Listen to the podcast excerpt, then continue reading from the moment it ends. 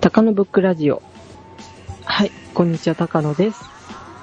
えっ、と、えー、先日からですね、うんあの、高野ブックにもいろんな番組のうん CM が入っておりますけども、うん。なんとあの、高野ブックラジオのブログに、うん。あの、そのジングルの感想が、おえいきなり来ておりますので、ありがとうございます。今日はそれからご紹介したいと思いますね。はい、えっ、と、カレーにラッシーさん、あ、うんいきなり紹介入っちゃっていいですか、ん高野です。はい。で はい。すよ。はい。はい。えー、かカレーにラッシーさんからね、はい。いただいてます。ただいまの CM 最高です。はい。テーマがはっきりしていて、今までのスクランブル CM で一番好き。おお絶賛が。素晴らしいですね。ええやっぱ、あの、歌のやつですよね、多分。うん、ただいまはそれしかないもん。そうか。あの、皆さんで苦労して撮ったですね。はい。ただいまの CM、よかったよかった。すごいですね。大絶賛ですね。大絶賛ですえーね。だって、えー、なんか一つとか二つしかなかったところで一番って言われてもあれだけどさ、うんフォトスクランブルあって、アンナチュラルあって、食い倒れあって、ただいま最後の方だもんね。そうですよね。うん。素晴らしい。じゃあ、素晴らしい。この一番を塗り替える高野ブックの CM もおー作りましょう。はい、それに向けてプロジェクトが進んでるとか進んでないとか いろいろありますけどもそれはまはたい近日じゃあご紹介ということで。近日ご紹介もうスタンバイもできております ああ、そうなんだ。いろんなスタンバイがはい。えやる気だけはありましたのではい。えー、はずけです。えっと、私は、えっ、と、今日、この回の、えー最後にはい重大な発表があるということなんですが、おスペシャルウィークということらしいんですが、えええー私もスペシャルウィークでございまして、なんとえー何の番組だったっけえっ、と、グッチさんっていうね、リスナーさんから、はいえー GW 突入ということで、んゴールデンワークですっていう お話をメールでいただいたんですが、えええー私もそんなような感じのウィークに入りまして、うんね昨日、今日と、えーとりあえず前半部分が終わりつつあるんですが、明日一日行くと前半工程終了しまして、えあその次、明後日から、もう熊のウィークに入ってしまいまして、ええすごい今週、ほとんどうち気にないじゃんね。ええあすいませんそうお忙しい時あ、いやいやいや、そんな感じなので、えー、ちょっと死んでおります。半助です。はいえー、今週は、はいえー、荒川修作さんええのお話からまずね聞きたいと思いますます。ということで、はいえー、本編の方行きたいと思います。はい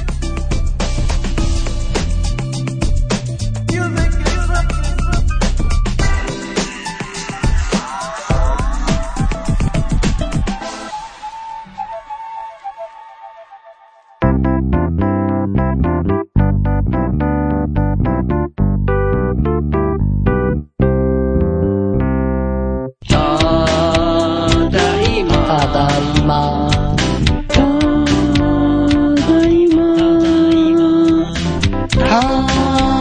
だいま。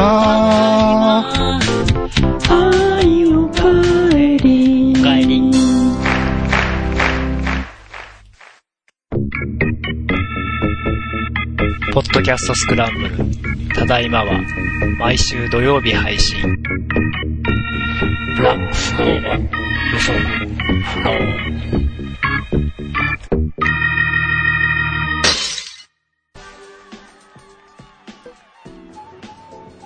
はい、ということで、はいえー、これは、ええあの私もね、うんちょっとあの、インターネットでチェックしてなかったんですけど、うん、あの20日だったかな、20日の朝の朝刊見たら、あのうんしお悔やみ欄に載っててびっくりしたんですけど、おうあの荒川修作さんというあの現代美術家といいますか、うんここにはちょっと違う呼び方されてたみたいですけど、うんうん、現代あニューヨーク在住の、ね、現代美術家の方がちょっとお亡くなりになったということで、うん、え記事が出ておりまして、うんちょっと驚いたところだったんですけども、はい、あのーまあ、なかなかね、美術のファンの人じゃないとご存知ないかもしれないんですけど、ただ、うんあの、大きな作品もあるということで、この荒川修作さんなんですけど、うん。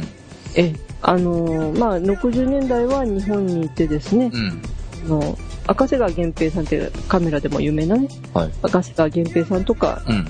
篠原さん、篠原さんっていう方がいらっしゃるんですけど、うん。その方と、あの、方とちょっとグループを組んでて、うん。やってたんですけども、うん。えーまあ、61年からアメリカに渡られて、うん。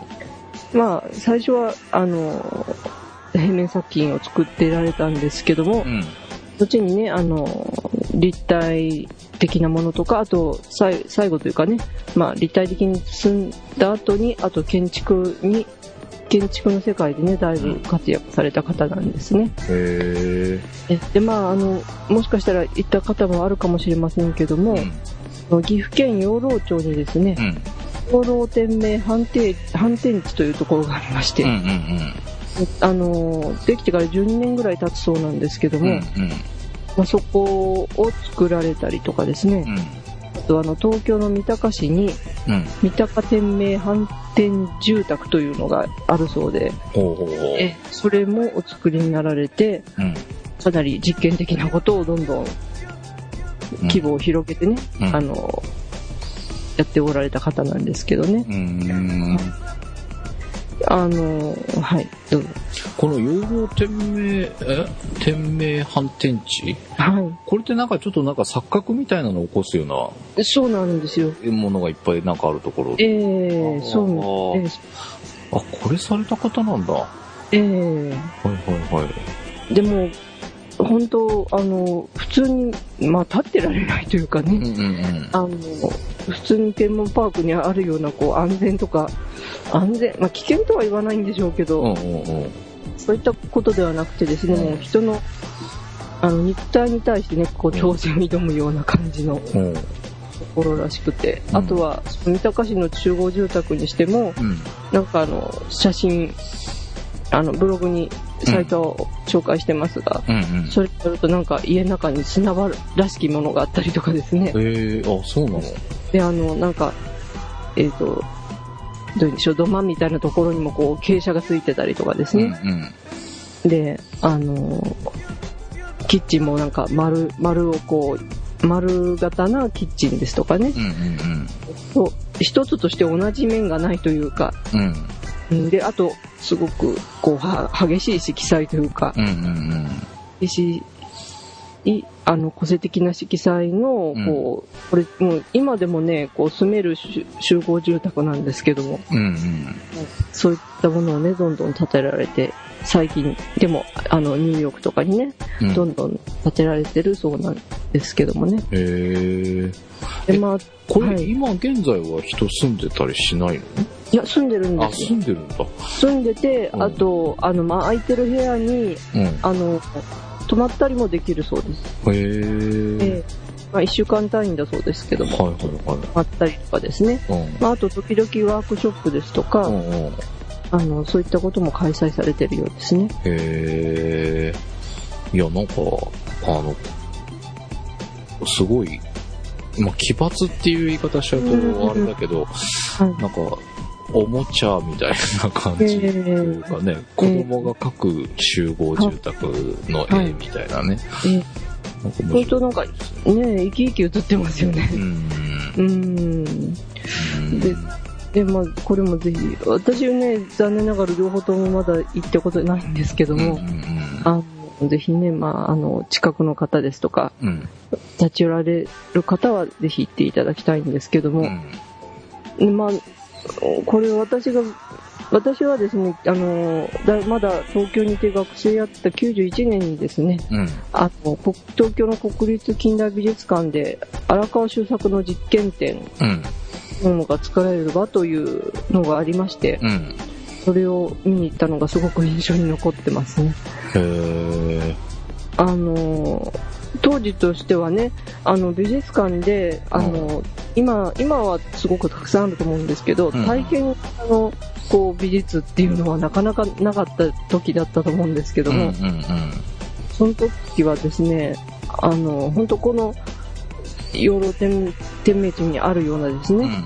美術館の中でもまっすぐ建てられないようなほうほうほうほうちがあったりですとかう。ね、うん。あとここのブログに載せてある、あの、リンクの写真なんですけども、うん。あの、下はこう、本当あの、円す、あの、どういうんでしょう、三角錐というか、うん台形というか、うん。もうほんと一つとしてまっすぐなところがないうん。あの、地面になってるところの上に、また上からこう、布がわーっとかぶさってきてっていうところを、あとかですね。うんうんうんそうそうやって自分の体を本当使って体験して見るというか、うん。うんうん体験するというか、うん。うん。それがね、あの、すごくと戸惑いというか、うん。うんあの、衝撃だったのを思い出しましたね。はい。へえ。え、どは、いどんな感じなのこの中入ると。もうだからもう、とにかく下も、あうの、ん気をつけなきゃいけないんですけど、上にからね、こう、うんやっぱりその上からかぶってくる布っていうのが結構ね、うん。あの衝撃が大きいというかう、んうん。そうなんとかね自分の力でもがいて出るなり、うん。進むなりああ、しなきゃいけないはいはいはいうはい。ん、逆にその中にとどまってそのどういうんでしょう自分にこう向かってくる布に対してこううん一体化するのもいいと思ううし、んうんううんんそれは本当自分それぞれの自由なんですけども、うん。うん。あの、それを、あの、何でしょう。あの、ただ、うん美術っていうと目で見るっていうう、んうんうんうんうん。そうだね。もう、その時は、うんこう、本当体を使って見なきゃ、見るっていうか、体験しするっていうのがまずああ、そうか。あって、ううんん。あの、そういう私は、あの、その時物を作ってる立場からすると、うんその荒川さんのこういう仕掛けに乗ってしまっていいんだろうかとか、ああ、こういうは考えつつもですね、いはいはいはい。その仕掛けに乗らないとこう作品を本当に鑑賞したというかそうだね見たというか、うんうんにはならないのでうん。うん。でもやっていいのかなっていうのがすごく戸惑いもあったんで、えー、おーそんな感じをさせられるんだ。うん、ただ周りに来てる人たちにも本当どんどんいろんな楽しみ方をされててうんうんその今までそれまで美術館で聞いたことのないようなこうおしゃべりですとかねうん。うんうんうん。楽しんでる様子っていうのがすごく印象に残ってる今でも思い出しますねえ体験するっていうとねあのいテーマパークとかそういったものも体験するっていうことですよねー、ああ、そうだね。うんうんうん。だからこういうこういうなんかなんかディズニーと比べるとかそういうことも言われたかと思うんですけど、うんうんうんうん、やはりあのディズニーとかそういういうあのそういうものはあのこの見せる人にうん。見せる人がある一定のこうどういうんでしょう感感情というかうんうんそう持つように作られてると思うんですけどうんうん荒川さんが作られてたものって本当一人一人違う感想を持つうんうんものなんではないかなと今もこう写真を見ながらね思い出したりしてるんですけど、うん。なるほどうね。ん、私みたいにニュースを作ってたものだったらの買っちゃっていいのかなとかそういうことも考えたらしうんうんうん。ただ子供さんとかだったら本当この遊遊び場のように楽しんだかもしれないし、うんううんんうんあのもしかしたら危険を感じながらっていう方もいらっしゃるかもしれないうん。うし、んうん本当一人それぞれ違うことを体験できる装置というかね、うん。うんうん。うん、そういったものを作り出してることについてすごく驚いたっていうか、なるほどね。うんうん。えーだから、うん、あの、うん、それは今でも、うんもう17、8年経っちゃってるわけですけども、おー今でもそういう感覚を思い出しますね。えー、そんだけインパクトがあるんだ。えーありましたね。うーん。まあ、残念ながらその後ね、ら荒川さんの収束、荒川さんの作品とはうん。ちょっと向き合う機会、今までなかったんですけどもう、んうんその、亡くなられたってニュースを見聞いてうん驚いたことの一つに、その、今ちょうどね、うん。あ、あの、荒川中作さんの初期の作品展が開かれてる最中そうなんであだっ。たってことなんですね。へえ。うん。まあ、いつもよくご紹介する大阪のね、国際、えー国際博物館、あ、じゃない、国ごめんなさい、国際美術館ですうんね。うんうん。国際美術館で今、あの、えー死なないための早々、うん。荒川修作初初期作品展というのがおー6月27日まで開かれてまして、おーいやー、でもこの時本当驚いたですよね。あの、まあ、荒川さんは、こう、にアメリカに渡られたっていう理由の一つに、この、に人間っていうものがね、必ず体体験しなきゃならないしっていうものに対してどう向かっていくかっていうことがうん。あったっていうことでうんうね。んうん。で、まあ、全然その、荒川さん、この、私、このね、展示もね、紹介しようって思ってたんですよね。うんうん。先月ぐらいとかにね。うんうんうん。あのでもあまりにこう、うん、どういった作品か説明するのがちょっとなかなか難しいなと思ってうん控えてたところあるんですけどうんもう、ん。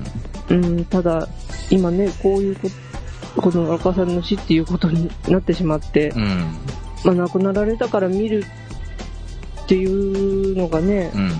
どうかっていうのもあるかと思うんですけどただ、今だからこう見ておきたいもののひ、ね、展示の一つなんじゃないかなと思ったんで。うん、なるほどね。今ここにね出させてもらうんですけど、うんうんうん。うんいや、でもなんか、なんとも言えないえー、タイトルがついてた形になっちゃったよえーそうなんですよ、ね。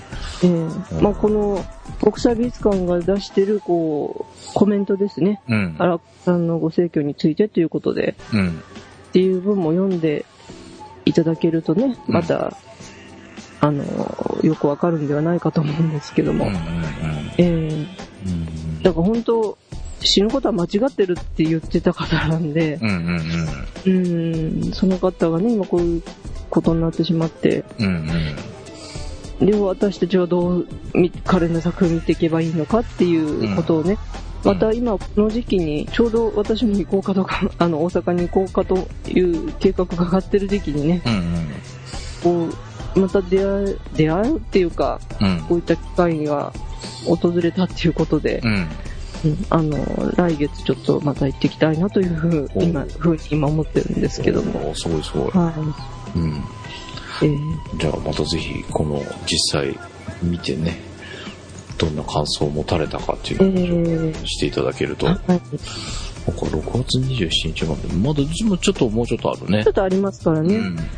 でまあ、これからまた映画が上映されたりですとかうん。ね、はいあの一緒に音音楽を楽しめるイベントがあるそうなので、はいはい。えーサイトの方をちょっとチェックしていただきたいと思うんですけども、うん。はい、うーん。いやあと、まあ、京都の工芸繊維大学というところでもね、この店名反転プロジェクトといううん。この今今紹介した住宅ですとかねうんうん。あところの場所ですとかそういうののあのを紹介する展示もやっています、へーまあ、これちょっと日曜休みなんでうん。普段の日えー平日に行くしかないんですけども、うんうんうん。あのまあ、ちょっと東京遠くてまだしばらく見に行けないなって方がいらっしゃいましたら、うこん。ちらの展示、まああのえー映像とねこの平面で紹介してるということなんで、へーあとはまあ、ちょっとお出かけくださいということですね。はい。はい。なるほどね。またこれはじゃあ、えー、実際足を運べたら、番組の方でそうもでね、すねご紹介したいと思います。はい。はいそれでですね、はいまあちょっとガラリとまた話題を変えまして、はい。まあさっきね、あの、番組の最初に半助さんにうん。ちょっと言っていただきましたけど、はい。まあスペシャルウィークといいますかう、ん。まあ私の好きなラジオ界では、うん。あの、ち聴取率を測る習慣をスペシャルウィークと言ったりするんですけども、うんうんうん。えーまあ実はですね、今週、ちょっうんと私もスペシャルウィークかなということで、はい。はい。え、あの、今週ちょっとね、あの、うん誕生日を迎えさせていただくということでおめでとうございます。ございます。えそうか。はい。まあ、さっき、実は、お誕生日の日にちを聞いてですね、実ははいうちの母親と同じっていうのでびっくりしたんですが、おーおーすごい。びっくりです。この先生誰か有名人いたかな誰だっいたや、っけでもな誰かしらいるでしょ。うん、誰かしらいるんですけどね、あのなんかね、うん意外な人だってね気がするんですよね。ああ、そうなんだ。えうーん。あね、看護師さんとかじゃなかったかな看護師たけしさんとかじゃなかったかなもうなんかちょっと思い出しませんけど。うん。ええ、あの、で、まあ、あの、もうね、うん。あの、誰かにプレゼントをねだったりとか、うん。あの、お誕生会開いたりとか、 うん。もうそういったことはあんまりできない年にはなってきてるわけなんですけどうも、んまあちょっとこう、おと、ねお誕生会。誕生会もちょっとね、やってみたい。うーん、まあ、食 べ、食べ尽くすぐらいだったらいいかなと思ったりするんですけど、で はい。私、あの、た食い倒れじゃなくて、食べ尽くし万歳という、あ、そうなんだ。食べ尽くしなんだ。食べ尽くしかもしれませんね。ええあの、まあ、食べ尽くさないようにね、 うん。しながらも、うん。えーまあ、最近ね、あんまりね、ちょっとこれっていう欲しいもの、まあ、欲しいものがね、割合こう、身近なものばっかりな気もする んですおおうどんなものまあ、たという、まあ、あの、普通だったらですね、うん。まあ、例えば、あの、化粧品のストックが欲しいとかですね、服が欲しいとかそういうレベルなんですけども、ちょっとね、でっかくして、うん。まあ、ちょっと欲しいものをね、ちょっと、あの、つぶやいてみようかなと。うんうん。別に皆さん送っていただくって本当結構 なんで、つぶやきだと思って聞いていただきたいんですけど、ちょっと上げさせていただきたいなということで、うん。はい。で、まず一つ目なんですけどう、ん。うん、ミシンがね、今ちょっと気になってるんですよね。おおミシン。ミシン。うん。あの、この間やっぱ新聞の折り込みにね、ミシン屋さんの広告が入ってまして、ほうほうほうん、あの、下取りもしますよとかう。うね、んうんうん。安くでいきますよとか、まあ業務用とかいろいろ出てるんですけどう、ん。案外ね、こう1万円台からあったりするんですね、ミシンってね。ああ、安いのはね。うんまあうん、安くて小さくてね、うんうんうん。うん、普通にまあ使いますよぐらいのものは1万円台からあるということを知りましてう、んうん。へ俄然なんかこう、物欲がムクムクと、え、そうなんだ。ってとこで。おおあの、まあ、私ね、祖母が洋裁やってたりとかね、ほうほっていうこともありますね。もしかしたらう。うね、ん。できるかななんて思ったりするんですけど、うん。ただ小学校とか中学校の時のね、ミシンつくのは減ったくそでね。もうボビンがね、絡まる絡まるいう感じああ、はいはいはい。糸通しはまあできてもボビンのかけ方がわかんないっていうんでね、はいそれであの授業時間終わっちゃったりとかね はいはいはい。悲惨な状況だったんですけど、おおうん、ただねそれからもうな十何年とかね、にうんまあ、20年は経ったかな うん。そんぐらいなんでうん。その辺は格段に進歩してるに違いないとういん。うね、うんあのかすかな希望を持ちつつ、んでもうあやっぱり欲しいのの理由がですね、うん。カバン問題でしてですね、カバン。うんうんあの、まあ今、フォトスクランブルでね、うんあの、カメラバッグ特集をはいはいはい。やったりしてますけども、うん。私もちょっと今普段使い、普段使い会社に持ってったりしてるカバンがもう、だいぶこう、使い込んだ状態になっておりましうんて、うんうん、まあちょっと、まあ折を見て、あの、トートバッグとか探してるんですけど、うん。うん。なかなかこれっていうものにね、出会わないというか、ほうほうほう。え、うんなんかこう、大きさがいまいちとか、色がいまいちとか、いろいろそうです不ね満まあがあるってことはい。うんうんうん。あの、まあ、この間ミリさんも使われてましたけど、私もあのインナーケース使ってますんで、うんうんそれが入って、うん。うん。だいたい普通のカメラバッグとかってそれで終わっちゃうんですよね。はいはいはい。そうじゃなくて私もうちょっと入らなきゃダメなので、はいはいはいろんなおうねおうおうおうまあ財布ですとか、うん。スケジュール帳ですとか、うん。いろんなものが入らなきゃいけないので、うん。ちょっと、あの、 でっかいのが欲しいとなると、もうボクボストンバッグとかそういう料金になってしまう。 そんなになっちゃうんだ。うんうんまあ、それでもいいんですけど、うん。まあ、お値段が跳ね上がってしまったりとかですね、うんうんうん逆にまあ安いなと思って見てみると、ちょっと待ちが足らないとかですね、うんうんうん材質がちょっとやわそうだとかですなねる、ほどね。うんう。ん見る目が格段に厳しくなってしまってですね、なかなかこれってのに出会わないんですようね。ん、なるほどね。そうか、それを自分で作ってしまえと。うーん、ということを考えてたり、あとはまあ、私の住んでるところは、あの、カバンの街で最近ちょっとお、そうなの有名な豊岡市の近くにありますほのうほうで、ほう。え、はい豊岡ってそうなんだ。そうなんです、カバンの街でして、へえ。あの昔あの、柳氷って言って、あの、はいはいはいはい。えーあの、押し入れとかによくあったよ。あれを作ってたのが始まりで、うんそれから、あの、カバンをだいぶこう、カバン団地っていうのもありますけども、へえ。うんいろんないいカバンをね、作る産地で有名なんですよね。へえ、そうなんだ。うんで、そこでもね、結構オーダーメイドで作れるところがあるそうなんで、うんうん。そこ行って作ろうかとかね、もういろいろ考えてるんですけど、うんうんうん、やっぱり、あのーお値段的なものとかですね、うん。うんまあいろんな関係もあるわけなんですけどう、んうん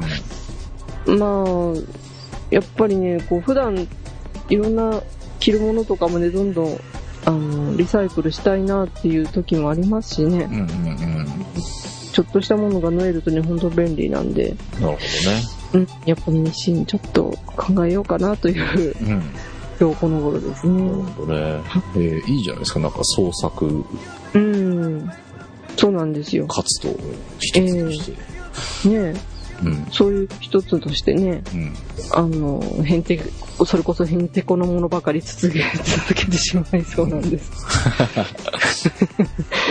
うん、まあ、あの、まずはね、うん。今度大阪行った時あたりにまたヨドバシにこもろうか な。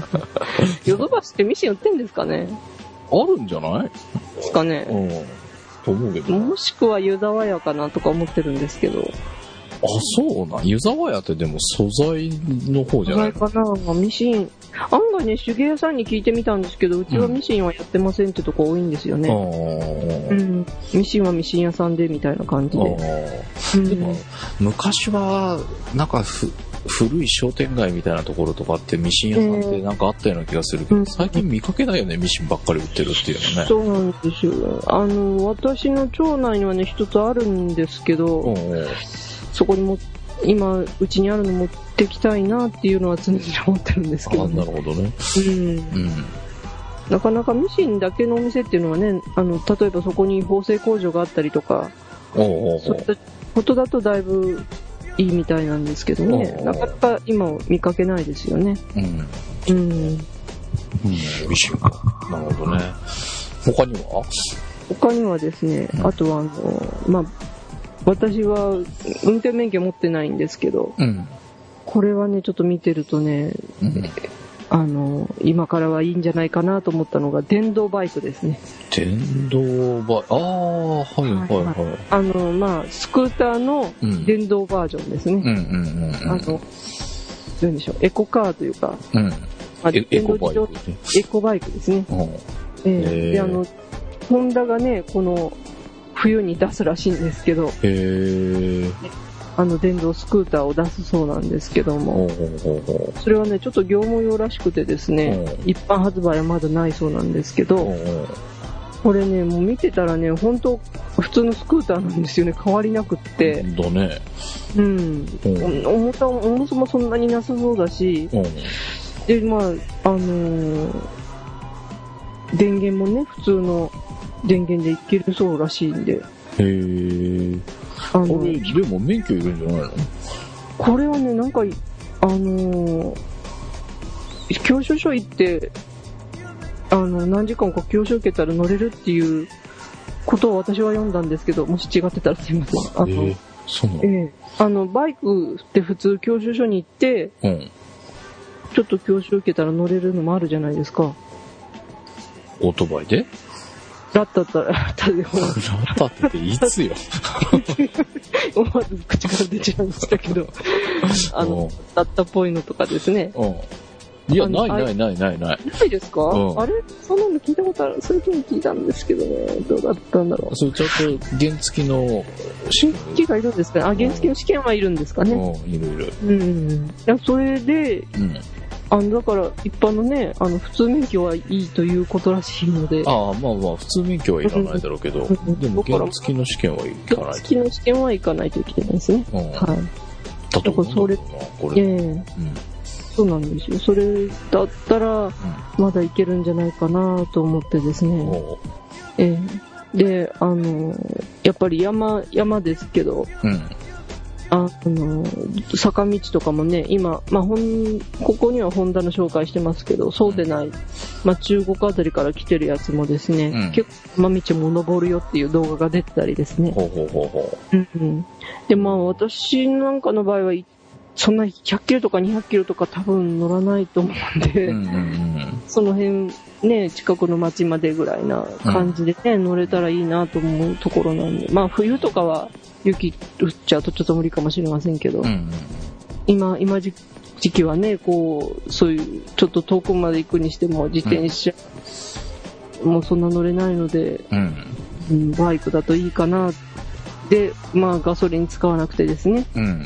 電動だったら、あのー環境破壊の一歩を担うこともなかろうし、うん。うん。うん、いいんではないかなと思ってるところなんですけどね。なるほどうね。ん、うん。え、でも電動自転車でいいじゃん。あ、電動じゃないや。電動アシスト自転車っていうの。あれどうなんですかね長いこと焦げますかねやっぱりね。うん、軽いよ。軽いですかうん、あれ、ささうん2、30キロぐらいだったら走るんじゃないええ本当ですか、うんわあいや、ちょっと重たいかなとか思ったあり、、まあでも重、たい。普通の自転車より重たい。でも、この電動バイクよりは軽いよ。そっか。多うん。分。まあちょっとね、今価格的にはね、まだ30万ぐらいするらしいんですけども。あ、高。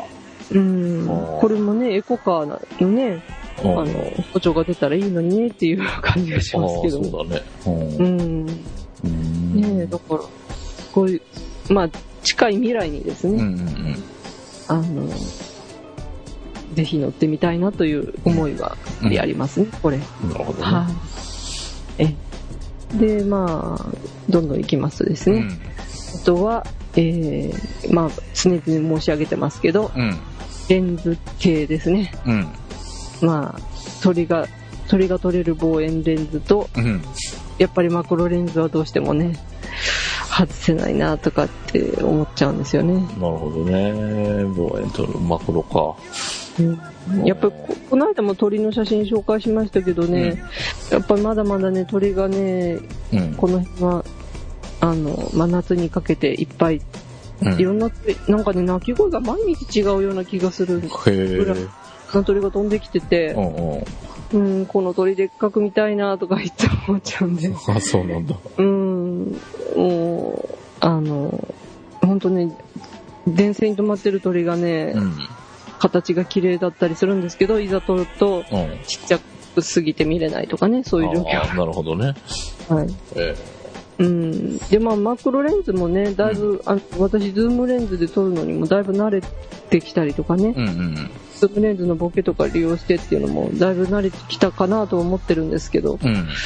やっぱりね、その、マクロレンズっていうのはね、うん。あしても憧れてしまうという、あ、なるほどね。はまあ、ないものねだりといういはいはいはい。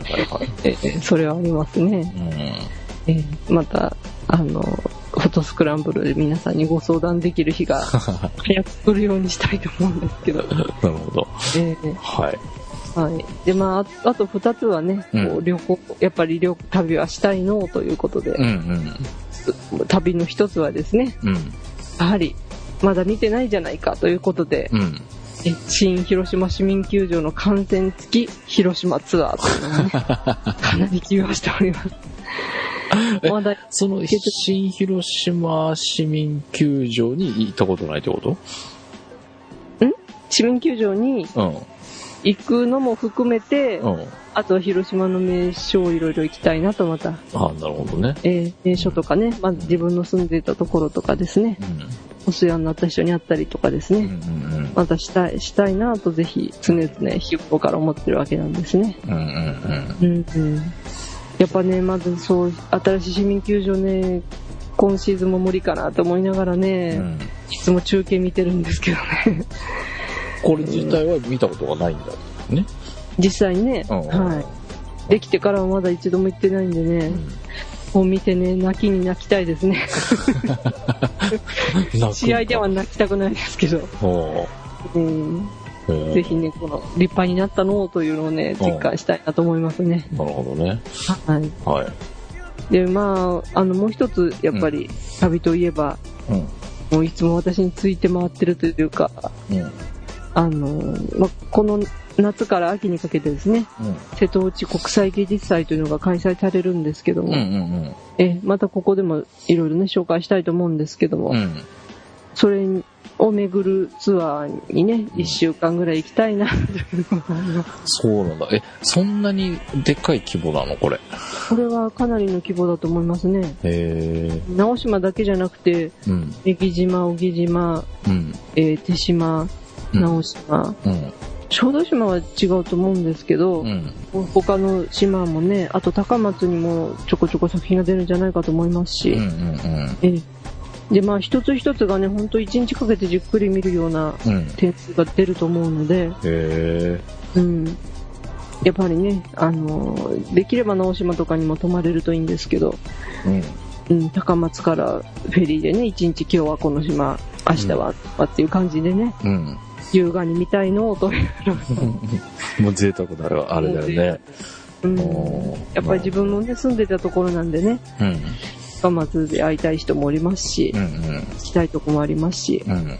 もちろんそのね、作品も見たいですし、なるほどね。やっぱりうどんも食べたいです し、うん、その辺がね、うん。えーはい。まあ、なかなかね、この休みがね、うん。今だとちょっと3日以上は無理なんでね、うんうんだから、まあ3日でね、どれだけ回れるかなっていうのも今、時々考えたりしてるんですけうん。ど、そうなんだ。うん、うん。まあでもそれぐらいがいいんじゃないの実際一週間行っちゃったらさ。